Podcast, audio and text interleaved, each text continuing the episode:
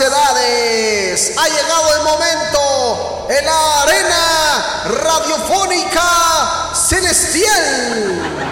Bueno, dejémoslo en arena radiofónica porque llega este gladiador que ha estado luchando contra viento y marea ante sus adversarios. Un líder nato, nacido en la alcaldía de la Tierra de Sal o la Casa de Sal, con grandes maestros como Charlie Montana, el Gran Apache y Damián 666 de pensamientos claros y vestimenta oscura, llega a plantar bandera un hombre con un tono de voz característico, analista profundo de la música rock y sus derivados. El líder de la parroquia del rock and roll porque llega a escena, llega al cuadrilátero, ahí viene, ha empujado a una de las edecanes, ya quiere llegar, él es el tío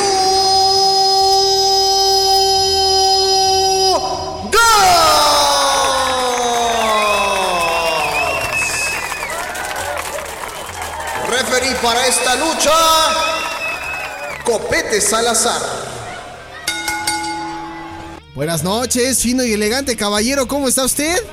Muy buenas noches, señor Alejandro Polanco, muy bien, ¿y tú? Qué gusto, qué gusto. Oye, explícame, ¿cómo que, cómo que empujando al edecán? O sea, ¿de qué se Me andaba por llegar al cuadrilátero radiofónico. Y luego este cada vez le mete más cuadrilátero radiofónico celestial, pues, ¿en dónde estamos? ¿No? No sé, ya, se convirtió en un multiuniverso bien, bien raro. Ya están de moda los multiuniversos, ¿no? Está raro esto, ¿no? Se puso bien raro el universo de ese Radio. Sí, un poquito nada más. Bueno, pues ya tenemos aquí al maestro en técnicas ocultas, al líder de la parroquia del rock and roll, que siempre dice todo, nunca, pero nunca dice el líder de los rucos locos forever cada vez siendo más rucos que locos, ¿no? eh, pues lamentablemente creo que sí, pero acuérdate que dice forever. exactamente, exactamente. Oye, eh, rápidamente, antes de entrar en materia con, la sección de esta noche, ¿qué, ¿qué, tal la recomendación que te hice hace ratito? Bien, ¿no? ¿La recomendación de hace ratito? Sí, la que te dice la recomendación. Ah, sí, estupenda, estupenda, ¿eh? Sí, sí me gustó bastante, la verdad. Fíjese que Digo, no, no, no, sé si lo podamos decir acá en este lado, pero sí estuvo bastante padre. No, fíjese, es, es, es, de caballeros reconocer, no de hombres reconocer. Resulta que yo, pues yo siempre ando navegando durante, aunque no lo crean, ando navegando durante todo el día en diferentes estaciones de radio, ya sean estaciones de radio habladas y musicales. Entonces, un día puedo estar escuchando Universal Stereo, luego puedo estar escuchando Radio Disney, luego puedo estar escuchando Opus, luego puedo estar escuchando este eh, Horizonte, o luego puedo estar escuchando Mix, ¿no? Que es la que este, buena también. La que buena. pues sí, claro, pues sí, aquí, aquí hay banda, o sea, aquí hay banda, ¿no? Y entonces. La, mejor también. La, la, mejor, que ahora es 97.7, la mejor, entre muchas estaciones. Y curiosamente me encontré con un promocional que hablaba sobre un especial de una banda que dijeran los Centennials le mama al Gabo, ¿no? la verdad sí, la verdad. Sí, sí, sí, ¿no? Y escuché que iban así, escuché al buen Rodolfo Navarro, que es el, el, colega que hace la voz de la estación, ¿no?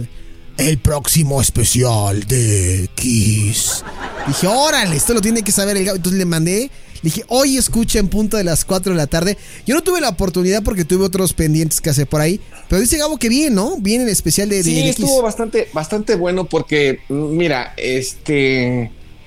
A veces con el tiempo se han dejado de hacer este tipo de programas así como cronologías sobre de un grupo o la historia o simplemente como recordar por qué son tan grandes. Claro. Este tipo de contenidos como que se han dejado un poquito de pronto de hacer en, la radio, cosa que en los 90 yo me acuerdo que era lo que más funcionaba o las cosas que yo más escuchaba y encontrabas en, en todos lados, ¿no? Claro. Eh, digo, es una crítica constructiva a, nuestros compañeros de las ondas hertzianas. Este, se han olvidado como mucho de hacer esa magia precisamente de un programa de radio.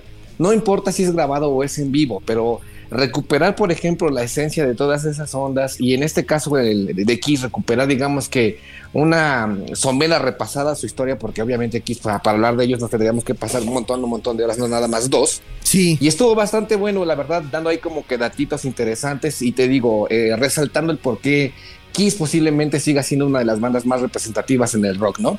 y esos, esos ejercicios se me hacen este, pues bastante, bastante agradables, pues. Oye, ¿y ya confirmaron que viene Kiss a despedirse de sus fans a México o no lo han confirmado? Pues oficialmente no ha habido nada, simplemente son como rumores y esos rumores se basan en un tweet de Gene Simmons que le contestó a un fan. Claro. Porque Kiss tenía como a bien haber puesto las fechas que tenían por Sudamérica y un fan ahí replicando como el, cartel que tenían ahí programado para su, gira por Sudamérica. Sí. Este le puso, por favor, vengan a México. Sí. Este, a lo que Gene Simmons le contestó desde su cuenta personal, le dijeron, seguro, vamos a México. Pero hasta ahí ha sido como que todo el acercamiento que se ha tenido. Ha habido ya como muchos rumores, ya están diciendo que van a ir a Monterrey, Guadalajara, Ciudad de México, incluso hasta Tijuana, pero oficialmente no ha habido nada. Yo me imagino que conforme vayan avanzando las fechas, este ya se verá como que algo ya más sólido, si es que lo hay. Porque recordemos que oficialmente ellos hicieron su despedida en el Festival Domination de hace como dos años, si no me falla la memoria. Cuando vinieron aquí a México, ¿no? Exactamente. Y ahí desde, desde que se anunció en el cartel de como headliner de ese festival, se anunció desde un principio que iba a ser la última presentación que iba a dar Kiss en México. Pues ojalá que no, que no haya sido la última, porque pues así como que bien, bien. O sea, yo también espero que no. Creo que Kiss sí se merece como digamos una fiestecita aparte. Sí. para digamos que celebrar todos esos este, fanáticos que en México son bastantitos y este pues celebrar como toda la trayectoria que ha tenido ya prácticamente de 50 años sobre los escenarios, ¿no? Wow, 50 este, años. Sí, eso ya si te das cuenta ya es un montón de tiempo. Digo, estamos hablando, por ejemplo, de Paul Stanley y Gene Simmons ya rondan los 70 años de edad aproximadamente. No, no manches, y todavía, y todavía brincan como este... como Exactamente. Y, y, a veces, por ejemplo, sí duele un poquito porque hay algunas personas que dicen que ya se convirtieron, los Kiss se convirtieron en una parodia de Kiss. Y digo, hasta cierto punto es entendible porque digo, pues el tiempo no, no perdona y el rock and roll no acaricia, créemelo. Claro, y claro. A, pesar de que ellos llevan una vida como saludable, este, pues les ha permitido mantenerse en forma para poder presentar un espectáculo de dos horas. El asunto acá es de que hay muchas personas que te digo, piensan eso y ya vemos como los nostálgicos que todavía estamos con la onda así de que, güey, ha pasado tanto tiempo, a lo mejor crecí con esta banda y todavía tengo el chance de verlos en vivo, pues sí se me hace como pues un lujo, ¿no?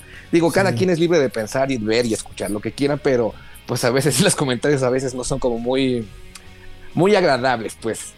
Tú no te preocupes, todo va a salir bien y esperemos que sí venga eh, Kiss para, para acá a, pues allá hacerlo de manera oficial, que se despidan ya hay que descansen. Yo me imagino, digo, sin ser organizador, sin ser promotor, sin ser este absolutamente nada relacionado a la promoción de eventos. Sí. Yo imagino que lo más fácil sería que vinieran a México unos días antes de que hagan su tour por, por los Estados Unidos.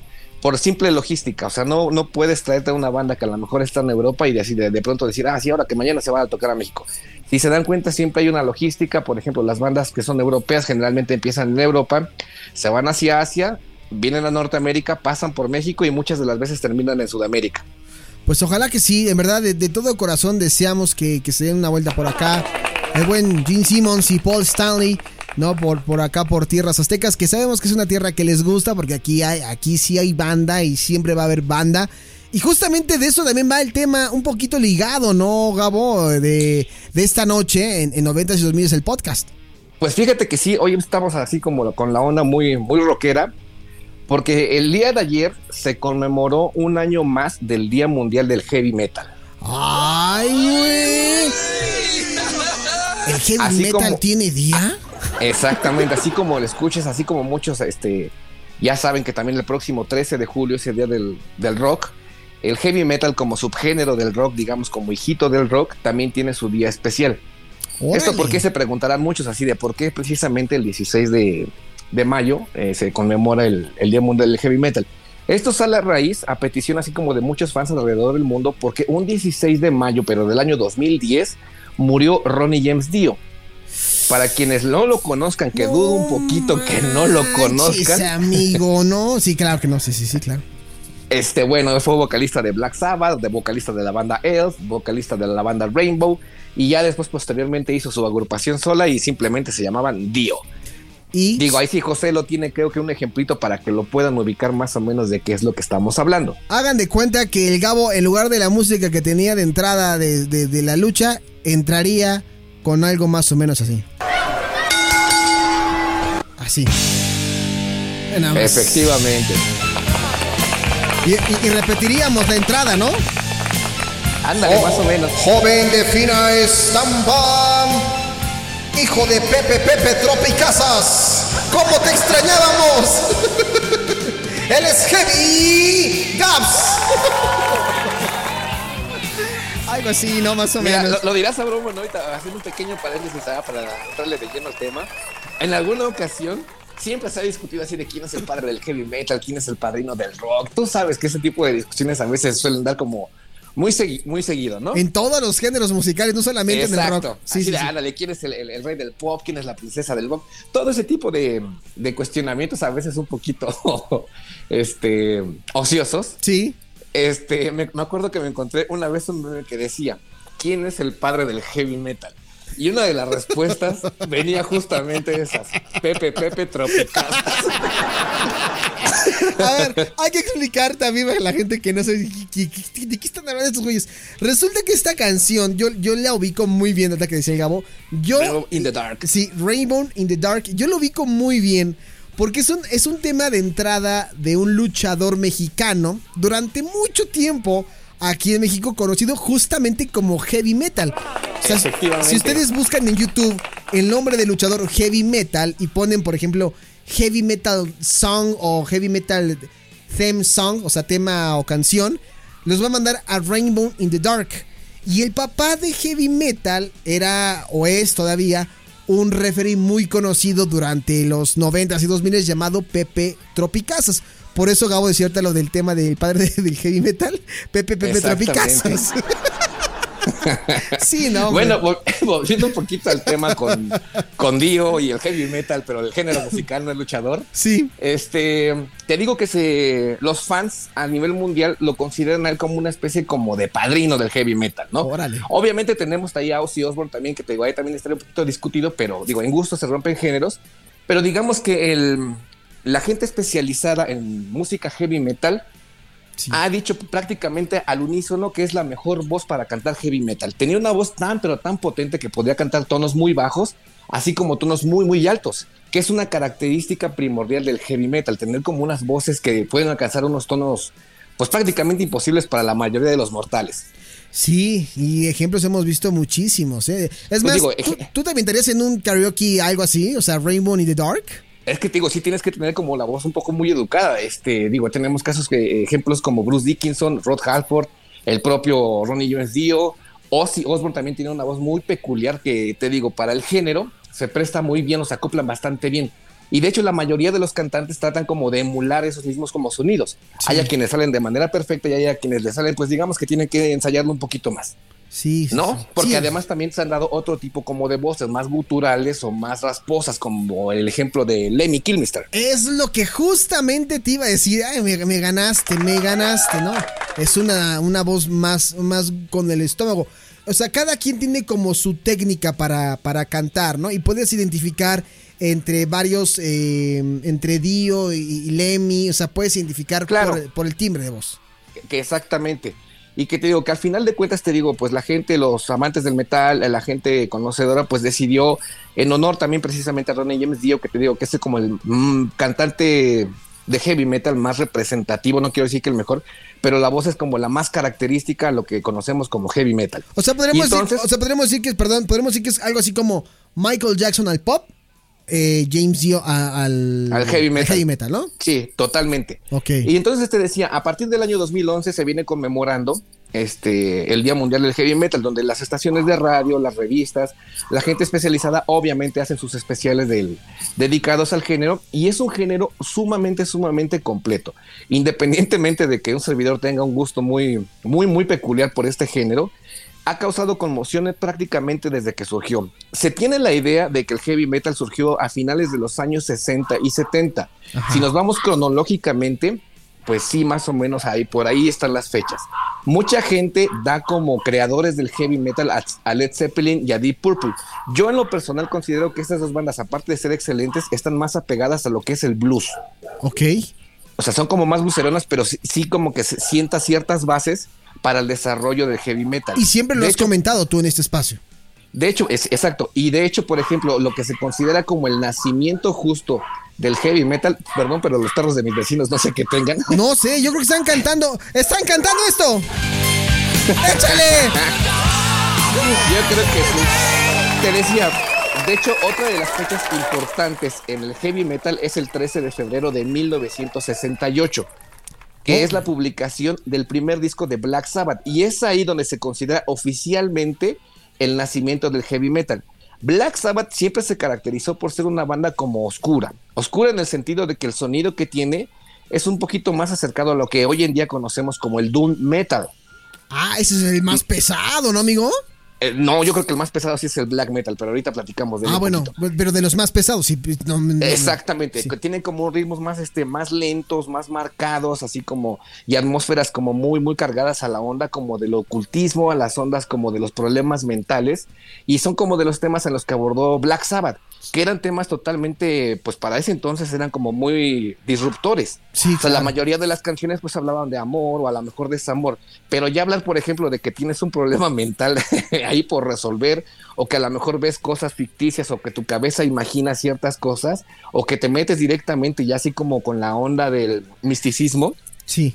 Sí fue una banda como que totalmente hizo un punto y aparte, un punto de quiebra y y entonces a ellos se les considera como los creadores del heavy metal, pero tengamos en cuenta que ya había como antecedentes. Hay una banda que se llama Spin Wolf, no sé si la conozcas, que tiene una canción que se llama Born to Be Wild. Claro que sí. Que es muy famosa la canción. y de hecho, hay una parte de la canción donde dice Heavy Metal Thunder. Ahí es donde ah. musicalmente se empieza a ocupar la palabra heavy metal como para referirse a algo. También recordemos que a final de los años 60 estaba como que en su apogeo la onda hippie. Sí, claro. Pregúntale a nuestros papás, ¿no? Exactamente. Y digo, no sé si recuerdes, una de las, digamos que de lo, de las palabras favoritas de, la cultura hippie era hablar de, de, algo que está heavy.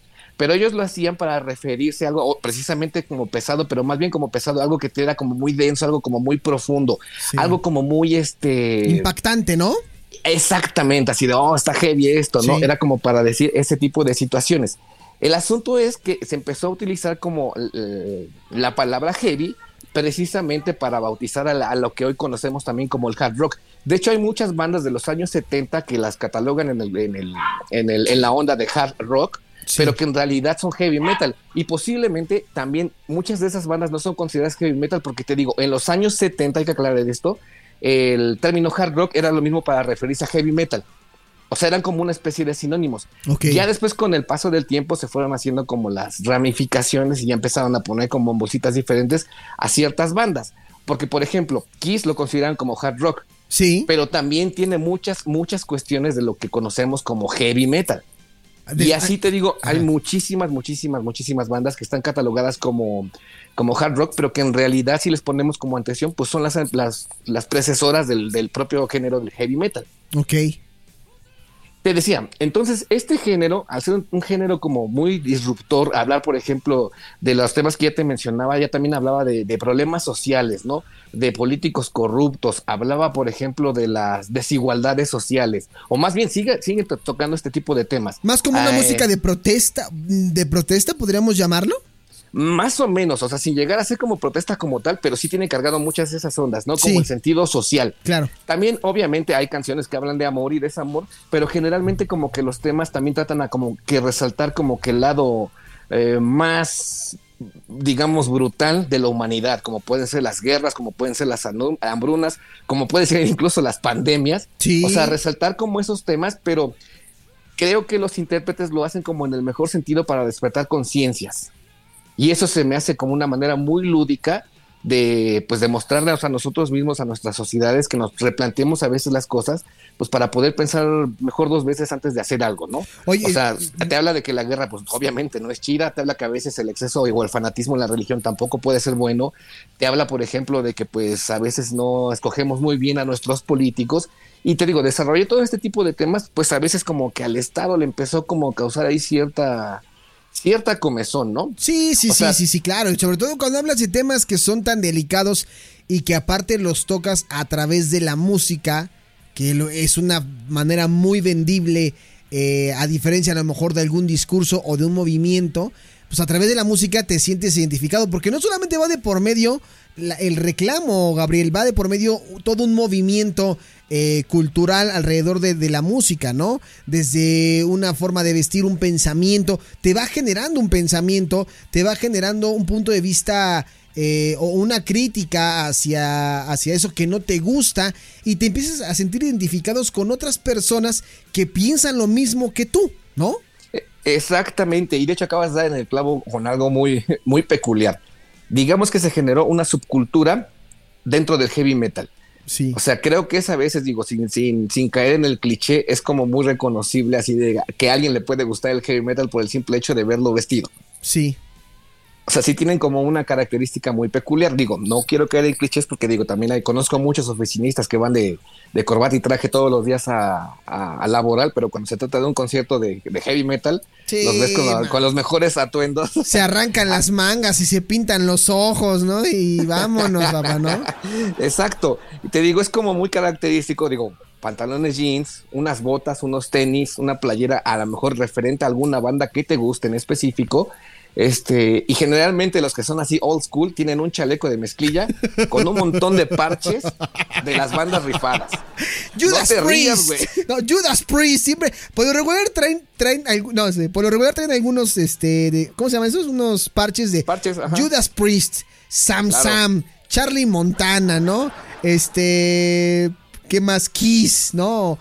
Claro, claro, claro. Black Sabbath. Black Sabbath, sí, por favor. Sí, es como muy, muy característico el tipo de vestimenta y además también, por ejemplo, hacer como la disrupción de usar el cabello largo. ¿Por qué el cabello largo? Es una disrupción porque digo, en este lado de Occidente nos acostumbraron a ver a que los varones se tenían que cortar el pelo para ser formales. Sí. Por alguna extraña razón, algún pensamiento moralino ahí medio raro pero entonces para hacer como la disyuntiva de decir, sabes que yo soy una persona también capaz, pero a mí me gusta ocupar el cabello largo. Y es una manera como de demostrarle a la sociedad que pues, o sea, sí puede ser disruptivo, pero también puede ser un miembro activo de, pues, de la misma sociedad en la que estás inmiscuido. Sí. Fíjate que marca muchísimo. dime, dime. marca muchísimo el cabello largo realmente eh, sigue siendo hasta hoy en día un tema muy debatible sobre todo porque ahora con estas nuevas tendencias de, pensamiento, no solamente a nivel nacional, sino a nivel global, por ahí ahorita que mencionamos lo del cabello, yo leí hace poquito una noticia de un, un niño, un niño, un niño, escuchen ustedes bien, un niño que sacó un amparo en su escuela para poder llevar el cabello largo. Simplemente porque él quería llevar el cabello largo y estaba harto de que todas las escuelas te exijan un casquete corto. ¿Por qué? No lo sé. O sea, hasta la fecha, si a mí me preguntas, yo no sé por qué iba a la primaria con casquete corto. O sea, pueden entender eh, digamos que, lo que, te decía, como un poquito ahí tener como el control por parte de las autoridades y decir, era como es como por ejemplo cuando en la primaria, en la secundaria te llevabas uniforme. Sí. Es como para dar la idea de que todos son iguales. Ok. O sea, es creo que como por ahí la idea y así como de no, no hacer como diferencias entre uno y otro. Creo que por ahí va la onda, aunque te digo, sí viene ahí cargado como una onda como moralina. Sí, sí, sí, sí, que claro. No vamos a entrar en, discusión. No, y es válido decirlo también, o sea, porque estamos en una época donde tampoco nos podemos quedar callados. Digo, a mí hoy, hoy, ¿qué más quisiera yo llegar a, la, a la secundaria con el cabello largo? Yo recuerdo muy bien que llegaban muchos compañeros con el cabello largo y se lo peinaban de una forma, en verdad, hacían magia para que el cabello se viera cortito y pasaban por la puerta donde te revisaban y los veías con el cabello largo, güey. O sea, era, era un bendito, uh, Bendito gel, bendito Exactamente, exactamente, te hacían magia, ¿no? yo lo llegué a hacer, debo de reconocer que yo sí lo llegué a hacer. Claro, la rebeldía. Porque a mí siempre, siempre me gustó tener, digamos que mi cabello eh, alargado, bueno, lo más alargado que pudiera en ese entonces Pero, por ejemplo, cuando hacía algo malo, me tornaba ahí varias materias, pues el castigo era así, prácticamente así, de mañana te tienes que ir a la peluquería a primera hora, ¿no? Sí, y hoy véanlo, hoy ya no reprueba materias y ya no tenemos cabello. Eso es lo peor de todo, ¿no? Las ironías de la vida. Sí, ya no estudiamos, ya no reprobamos, pero ya no tenemos cabello. La vida ha sido muy cruel con nosotros. ¿no? A veces te juega como ciertas bromas. Sí, claro.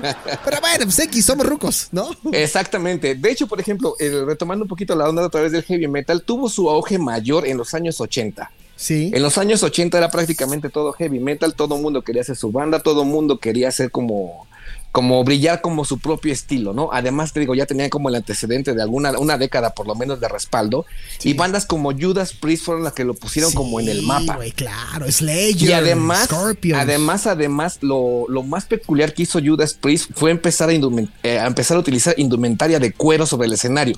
Y es algo como muy chistoso acá. Digo, ya es bien sabido que Rob Halford ha declarado que es homosexual, digo, no pasa absolutamente nada. Sí. Pero él lo hacía como a manera de broma, porque ese, esa indumentaria solamente la conseguía en las sex shops alemanas. Órale. Y entonces a él se le pareció buena idea ocupar esa indumentaria, brillosa además, o sea, pues digo, ropa de látex, ropa de cuero, este, en el escenario pues es muy llamativa. A lo que eh, añadió fue también unos estoperoles Clásicos. y se convirtió como en la indumentaria, por ejemplo, pues obviamente del heavy metal e incluso muchos clubes de motocicletas empezaron a adoptar esa onda de los estoperoles. Sí. Además, hay que reconocer que pues te hace ver como más cool, ¿no? O como más rudo de lo normal. Exactamente, como más rudo de lo normal, los estoperoles. O sea, tú pu- a- ahora ya lo vemos no solamente en ropa de piel, sino en ropa de mezclilla, por ejemplo, ¿no? En blusas, Y que- la- las chicas en blusas, los estoperoles. O sea, el estoperol ha pasado eh, los límites de la, de la vestimenta universal. Exactamente. Y entonces te digo, empezó como a llamar mucho la atención y entonces bandas también, digamos que al estilo ya de Iron Maiden, que ya fue como la nueva ola del, del heavy metal, pero ahorita te platico de eso, empezaron a utilizar como ropas muy, muy entalladas. Sí.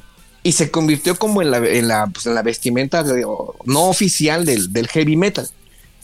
Que fue también un, un- algo como muy característico, ¿no? Tener como los, en los años 80 ya tener como el, el cabello demasiado, demasiado arreglado, así como lo más voluminoso posible.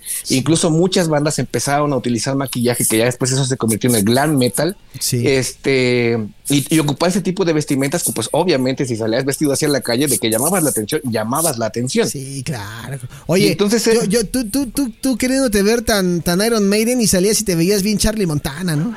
Ándale, más o menos. O sea, digo, también hemos tenido como nuestro, eh, nuestra región, ¿no? Sí, claro. Dentro del género. Sí, sí, sí. este, Y te decía, eh, a finales de los años 70 surgió lo que se llamó el The New Wave of British Heavy Metal, o sea, la Sí. nueva ola del, del metal británico. sí, claro. Donde salieron bandas tan importantes como, por ejemplo, fueron Iron Maiden, fueron los Scorpions, fueron Def Leppard.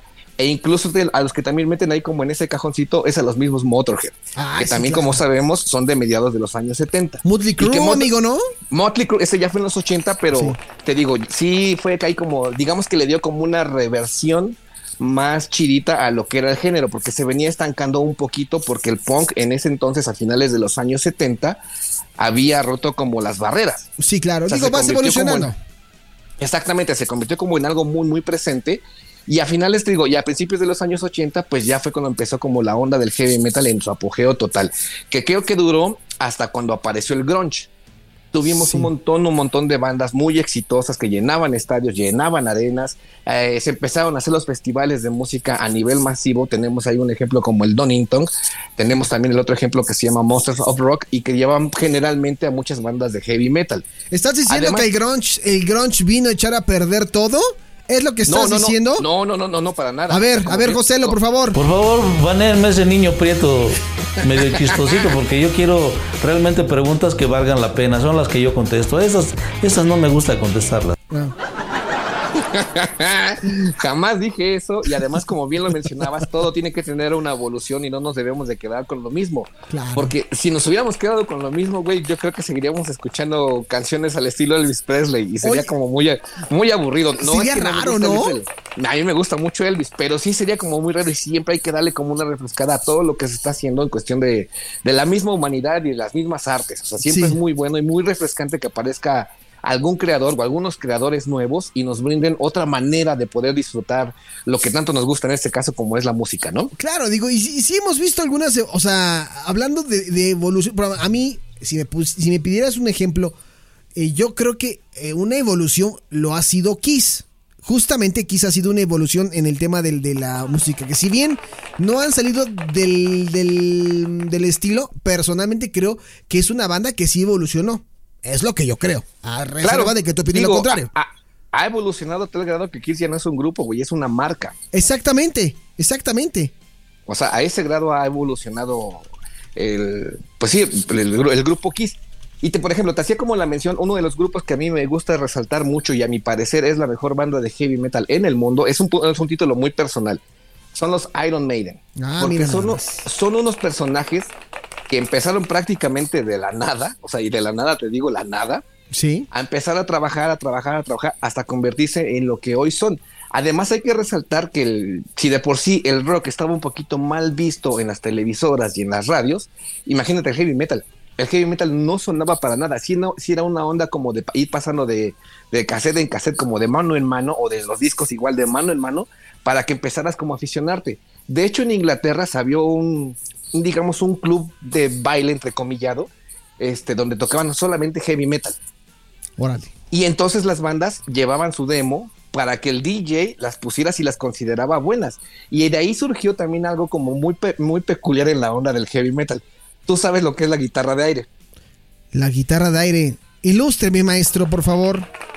La guitarra de aire o el air guitar surgió precisamente con el heavy metal, que es una de, otras de otra de sus características. Sí. La guitarra de aire es simular que tú tienes una guitarra, o sea, pero es una guitarra imaginaria, e imitar lo que estás escuchando. No ah, sé si me explique. Claro que sí, ya caí razón, eso lo estaba haciendo antier, amigo.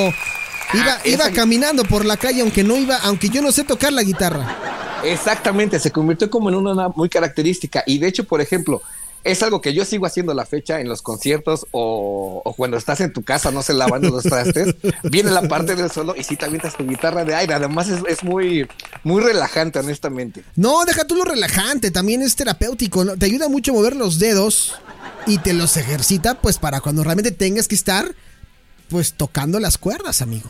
Porque llega un momento en el que tienes que o aparte, cuando estés digitando, no sé, que tengas que transcribir un texto rápido, pues ya tienes cierto, cierto callo, ¿no? Imagínate, llegan las 7:30 y tienes que tocar una guitarra que no es la tuya. Ahí es donde viene realmente la práctica de, la guitarra de aire, güey. A las 7:30. Exactamente, jugándole al más, al más puro estilo de Chamín Correa. Exactamente, esos requintos. Fantástico. Oye, vámonos rápido con el top, Gabo, porque ya se está reportando aquí la, señora Barreda, que ya, que ya, que qué onda. Que, ahí vamos, ahí vamos. Vamos con el topcillo. Yo también entré tarde, no te preocupes. Sí, sí, sí, van formados. Y no fue mi, culpa, ¿eh?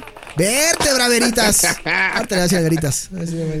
no, no es cierto. No, no es cierto. Este, te decía, entonces es un género que ha evolucionado a lo largo de la historia, es un género que ya también tiene por ahí así de cincuenta y tantos años, este, y es un género que ahí permanece. Han surgido subgéneros, mucha gente dice que el metal es el género y que el heavy metal es un subgénero, yo dudo un poquito ahí de eso, pero bueno, está perfecto han salido una infinidad de subgéneros que no los abarcaríamos, no los abarcaríamos en, en el tiempo que nos queda. Existe el doom metal, existe el heavy metal, existe el glam metal, existe el hair metal, existe el, eh, el black metal, que es el como muy, muy oscuro, que tiene ahí unas temáticas muy, muy oscuras. Este, y así te puedes ir hasta la onda del new metal. Que ya eso es más dos mineros, ¿no? Exactamente, ha tenido como muchos cambios, muchas adaptaciones este, generalmente a veces los aficionados, así los true que les llaman, son muy clavados en ciertos temas y a veces son, un poquito racios al, tratar como de convencerlos de ciertas cosas. Pero en general, en general, es un género que yo creo que ya se quedó aquí para, para la posteridad. Se sigue haciendo heavy metal. Obviamente se siguen recordando muchas bandas clásicas. Algunos de los intérpretes siguen con nosotros. Algunos desafortunadamente ya pues no, pues no están entre nuestras filas. Pero es un género que yo por lo menos sí le he hecho otros 50 años. Además, hay que aclarar que es el género musical más acercado a la música clásica. Y cuando hablamos de música clásica, estábamos hablando de las obras de, la, de, grandes maestros del siglo XVII, siglo XVI. musicalmente hablando, estructuralmente hablando, tienen como las líneas muy parecidas. Si José lo dice, José lo avala, yo lo apoyo. De hecho, por en algún lado por ahí leí que, que decía que el heavy metal es la nueva música clásica. Esperemos se cumpla esa profecía, si es que lo hicieron a manera de profecía. Y pues vámonos con un topcito que me decidí aleatoriamente escogerlo personalmente de las cinco canciones de heavy que considero muy, muy representativas. Y aunque no te guste el género, aunque no escuches a ninguna de estas bandas, te aseguro que alguna de estas canciones las has escuchado. Ok, Joselo, por favor, prepárate rápidamente las propuestas que el Gabo nos trajo, porque esta es la primera que tenemos a continuación. Rolas que le gustan al Gabs. Para echar desmadre, ¿cómo no? Venga de ahí. Para madrearse al delincuente.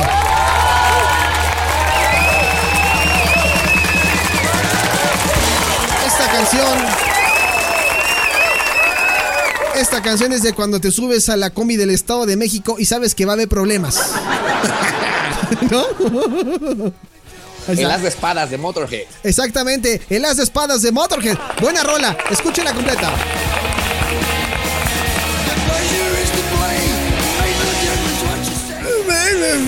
Quisiera cantar como él, pero no puedo. Y Ace the Space. Pues no sé, ahorita te- tus, maratones de, de whisky con Coca-Cola. ok.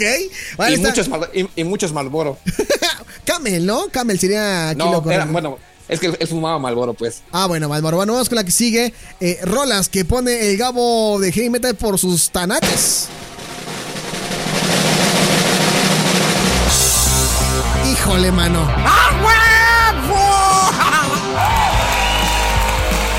Fíjate que irónicamente o curiosamente estuvimos hablando mucho de Kiss. Sí, y entró en el top con esta canción llamada Detroit Rock City, que como la usan en los soundtracks de películas, no solamente noventeras, sino películas actuales y series y todo. Es una rola emblemática de Kiss, ¿no crees?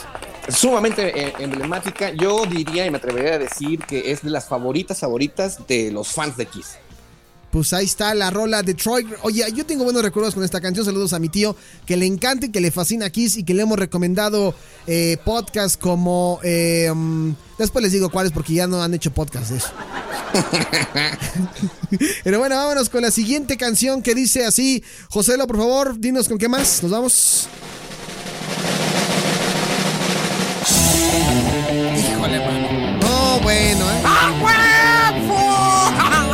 Me Esta siento- es una súper obligada. y Fíjate, Iron Maiden tendría infinidad de canciones, pero dije, ¿sabes qué? Vamos a poner esta porque esta es de las meras, meras efectivas. Esta es la de, de McCarthy.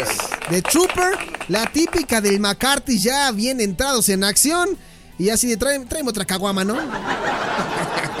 Échale con todo de Trooper. Ahí está.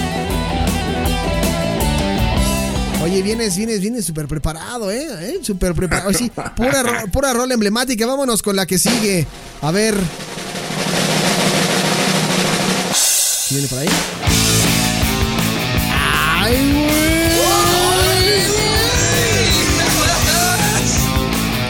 Digo, otra de las, otra de las bandas este, favoritas, favoritas del heavy metal, pues es sin duda alguna Judas Priest. Y este tema creo que es el más emblemático que tiene. Obviamente tiene muchísimas, muchísimas, muchísimas canciones que marcaron una época importante en la música heavy metal, pero esta yo creo que sí es de las más, más representativas. Breaking the Law. Es efectivamente del British Steel. Exactamente. Y aparte, el Gabo ya le puso este, ese parche a su chaleco que siempre lleva allá Limer. Sí, te- tengo Judas Priest así justamente atrás del cuello, ahí mero.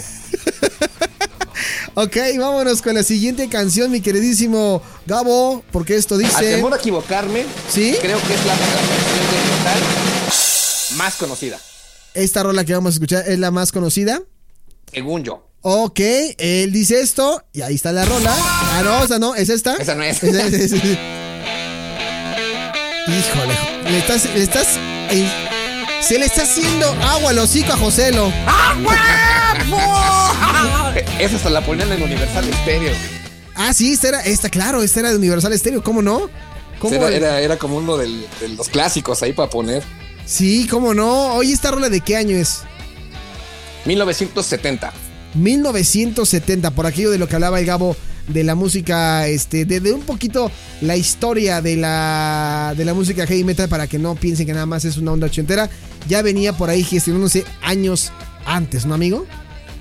Exactamente, y te digo, y esta canción es súper, súper representativa, todo el mundo la ha escuchado y si no la han escuchado es que definitivamente no habitan este planeta. Sí. Porque la han utilizado también para infinidad de películas, la han utilizado en infinidad de jingles de radio, la han utilizado para todo. Es más, hasta que ven- eh, vendía discos en el metro, cuando vendían discos y traía su bocinita, la traía de ejemplo. Y obviamente decía así, ah, también trae paranoico. Universal Stereo. Lleve su disco. Sí, sí, sí, te, te podían decir así de, de los Bee Gees. Yo comencé la broma de Black Sabbath, paranoico. Bueno, ahí está el top de estas canciones que nos trajo el maestro eh, Vago Ortiz. Amigo, te mando un fuerte abrazo. Cuídate muchísimo y muchísimas gracias. Oye, Ew. una preguntota. Vas a terminar con Rola, ¿no? Sí, amigo, claro que si vamos con Rol antes de que ¿Puedo hacer una semana. petición? Te iba a preguntar justamente, dime. Ya se la mandé a Joselo. A Ok. ver si ya la tiene ahí este, a la mano. Yo creo que con esa canción se dice todo lo que representa el heavy metal. Ok. Tenacious D con Sí. la canción precisamente The Metal. Vámonos con esa canción a través de 90s y 2000s el podcast. Esto es The Metal Tenacious D. Amigo, te mando un fuerte abrazo, cuídate mucho. Y buenas ranas. Nos vemos.